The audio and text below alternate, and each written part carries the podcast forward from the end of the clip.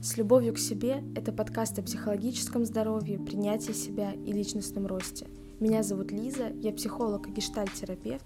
Ставь звездочки, сердечки и погнали. Сегодня мы поговорим о том, как психологическое и психическое здоровье влияет на физическое здоровье. Вообще, я взяла эту тему, потому что я заметила, что большинство людей действительно очень сильно разделяют психику и тело, да, то есть э, тело, все его там проявления, ощущения, там даже заболевания, неприятные какие-то штуки, это одно, а психика — это вообще абсолютно другое. И в целом даже в нашей речи можно услышать что-то такое, что у меня напряглась нога, у меня заболела голова, как будто это происходит как-то отдельно от нас, и вот захотела голова заболеть и заболела. Но на самом деле тело и психика очень крепко связаны. И сегодня мы как раз с вами поговорим об этой связи, о психосоматике и о том, откуда же постоянно берется вечная усталость.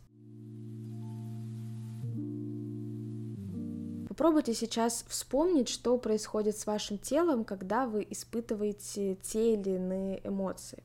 Да, например, когда стыд вы испытываете, такая частая реакция, там, покраснение, или как будто бы внутри начинает все так сжиматься неприятно. Тревога, да, у многих начинает, например, болеть живот, или же начинает как-то покалывать сердце, и вообще какое-то такое вот неприятное ощущение в груди. Все это происходит потому, что любые эмоции обеспечиваются определенным физиологическим механизмом, физиологической реакцией. Здесь, конечно, работают и гормоны, и нервная система, и вообще это такая целостная работа. Выделяют традиционно парасимпатическую и симпатическую нервную систему. Парасимпатическая нервная система отвечает за гомеостаз, то есть такое вот поддержание вашего организма в норме, когда вы спите, бодрствуете, и, конечно, в основном она так работает, когда вы спите, все ваши системы работают на восстановление ваших ресурсов. А вот симпатическая нервная система создана для того, чтобы вас спасать во время стрессовых ситуаций и активизировать активизировать разные реакции, например, реакция «бей» или «беги»,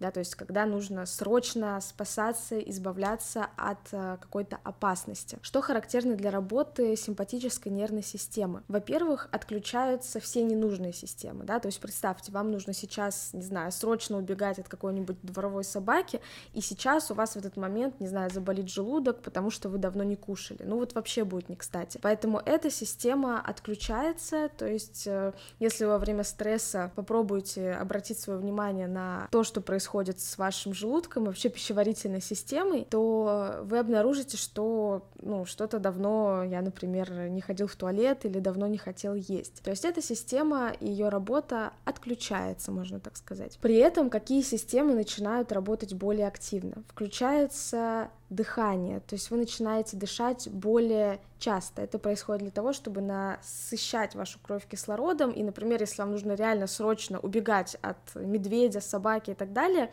вы смогли это сделать более успешно, у вас будет больше кислорода в крови, и вы сможете более выносливо там пробежать это расстояние. Начинает также быстрее, да, биться сердце для того, чтобы тоже помочь вам со всеми этими трудностями справиться. Но мир меняется, мы больше не убегаем там от мамонтов и медведей, поэтому реакция физиологически остается та же, а вот условия вокруг поменялись, да, то есть когда вас э, босс на работе, например, за что-нибудь ругает и грозит вас уволить, вы, в принципе, физиологически можете испытывать ту же реакцию, как если, например, во время там дикой охоты за вами крался бы какой-нибудь э, дикий зверь. Поэтому действительно, если вы очень часто испытываете тревогу, страх и ничего с этим не делаете, то это может привести к таким вот нарушениям в работе сердца, дыхания, там повышается неожиданно давление. И здесь многие, кстати, могут вспомнить как раз паническую атаку, которая, собственно, физиологически из этих симптомов и состоит, да, то есть резкое чувство страха,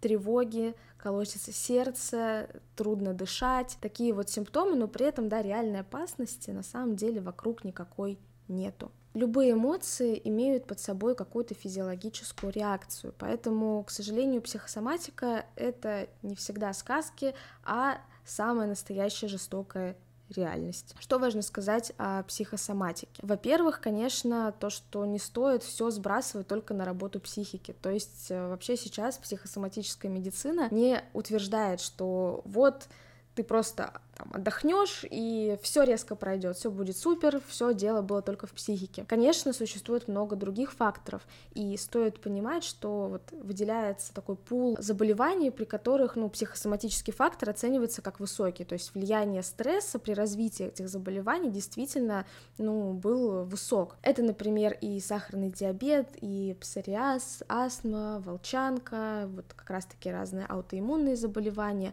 Действительно оценивается, что вклад вклад стресса здесь высок, но это не значит, что здесь не участвовала наша любимая генетика или другие факторы. Обычно стресс является тем фактором, который запускает, то есть стресс — это триггер, и, по сути, этот стресс как триггер запускает работу вот этих генов, которые были изначально, и таким образом, да, действительно запускается то или иное заболевание. Поэтому, когда вы очень долго сдерживаете какие-то эмоции, сталкиваетесь с хроническим стрессом или вдруг, да, произошла какая-то вот резкая ситуация, то, конечно же, в этот момент организму приходится мобилизовать многие-многие свои ресурсы и постоянно, особенно если это хронический стресс, да, постоянно находиться вот в этом вот состоянии боевой готовности. Но долго, конечно, это продолжаться не может, и в какой-то момент происходит так называемая стадия истощения. И как раз-таки вот стадия истощения — это такое вот э, поле для развития кучи всяких психосоматических э, штучек. Приведу пример, с которым я сама лично сталкивалась, долго боролась, и до сих пор периодически у меня этот симптом проявляется. Головная боль. Головная боль — это вот реально один из самых частых психосоматических симптомов. И очень часто бывает, что человек, ну вот уже все проверил, и позвоночник, и сосуды, и что он только не проверил,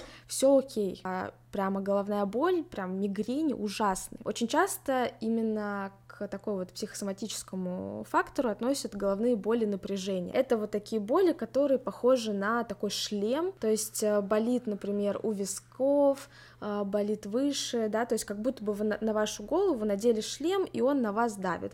Либо же это такая боль у висков. В моем случае я очень долго сдерживала злость, и настолько у меня это чувство было заблокировано, что я и сама не замечала, что я вообще умею злиться, что у меня в каких-то моментах э, эта эмоция появляется. То есть, э, ну, буквально, если на улице там кто-нибудь меня там толкал или еще что-нибудь такое происходило, я просто, не знаю, извинялась в ответ, а не пыталась как-то, да, проявлять свою агрессию, отстаивать границы. То есть мне эта эмоция была настолько недоступна, но, конечно, она все равно есть, как и любые базовые эмоции. И из-за того, что я постоянно, да, была в этом напряжении, у меня прямо постоянно болела голова, это были жуткие боли, они вообще никогда не заканчивались, я выпивала кучу обезбола, ничего мне не помогало, то есть это вот реально было очень тяжело, и при этом еще у меня часто поднималась, например, температура 37 постоянно. Опять же, я проверялась у врачей, я сдавала анализы, все было окей.